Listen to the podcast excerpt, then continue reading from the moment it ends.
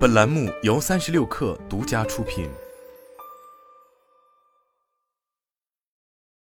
本文来自微信公众号“三亿生活”。二零二一年四月五日，LG 电子召开理事会，正式宣布放弃智能手机业务，并明确二零二一年七月三十一日作为旗下手机生产和销售部门最后的终止时间。说实在的，对于如今的智能手机行业来说，一个品牌的倒下，其实压根就算不上多大的事情。毕竟，就在这之前的几年，我们已经看过太多类似的事情。先是产品逐渐卖不动，然后就是缩减业务规模，宣布关停，接下来就是裁员及出售产线、授权专利给其他企业。最后等一两年，甚至可能几个月后，绝大多数的消费者就会完全忘记这个品牌，只剩下偶尔还有科技媒体出一两篇稿子、一两段视频进行考古，并引来老用户的一片感叹。然而，LG 手机此次的剧情走向却似乎与大家想象中的有那么一点点不同。首先是在二零二二年三月十五日，也就是在 LG 手机生产和销售部门理论上早已被优化半年多后，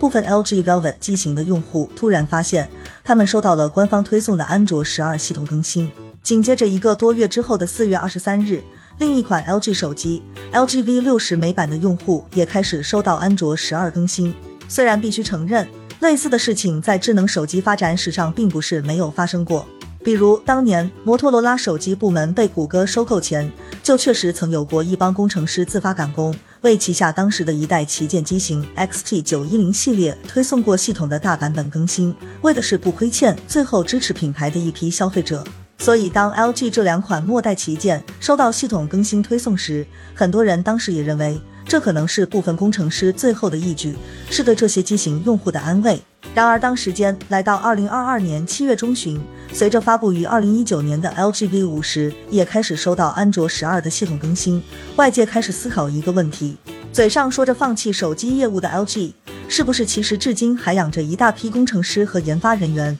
讲真，这有点反常识，但也只有这样。似乎才能解释用户如今收到的源源不断的 LG 老机型的系统更新了。更有意思的是，当我们将视线投向互联网时，会发现 LG 的手机业务至今其实还养活着许多人。在各大电商平台上，二手 LG 手机至今依然是热销产品。从古老的骁龙八二零时代的 LG G 五，到后来的 LG V 三十五、V 四十、V 五零、V 六零，都能找到大把货源和不低的销量。甚至还有商家弄到了未曾发布的真末代机皇 V 七十，而且貌似数量不少，销售情况和口碑也都相对优秀。而在许多视频网站中，老款 LG 手机俨然成为了一种流量密码，许多 UP 主会侃侃而谈，称赞 LG 这些老机型的屏幕有多么优秀，SOC 能效比远胜现在的许多型号。顺带再科普一下如何辨别翻新机、组装机的技巧，很快就能收获不少流量。更不要说在社交媒体中。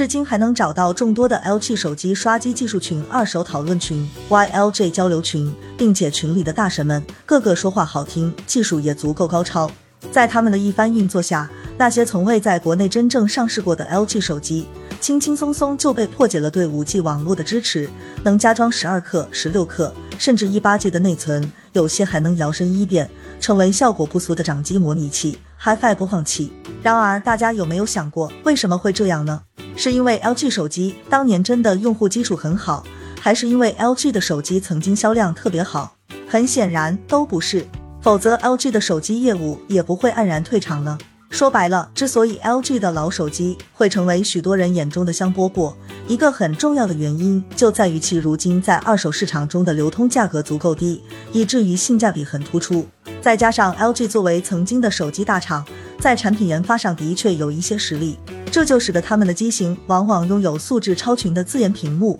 当时少见，现在更稀有的内置 HiFi 芯片和3.5毫米耳机孔，或是有着防尘耐水的机身结构设计。不仅如此，纵观如今走红的 LG 手机，会发现它们基本都是采用了从骁龙835到骁龙865的这几代移动平台的产品，而这些平台如今依然被公认为性能、能效比都很出众，甚至在不少消费者看来。他们现在在许多主流游戏里，甚至可能比价格更贵、技术更先进的新旗舰更出色。说白了，消费者之所以当年不买 LG，如今反而追捧这些老机型，其实既反映出这个品牌当年定价策略的失败，但又说明了大家对于如今主流产品在技术设计、用户体验上的失望情绪。正是因为现在的产品还不够好，所以看似老掉牙的 LG 手机反而才会在对比下显得很香。而这种退市后反而火起来了的情况，或许也是 LG 始料未及的吧。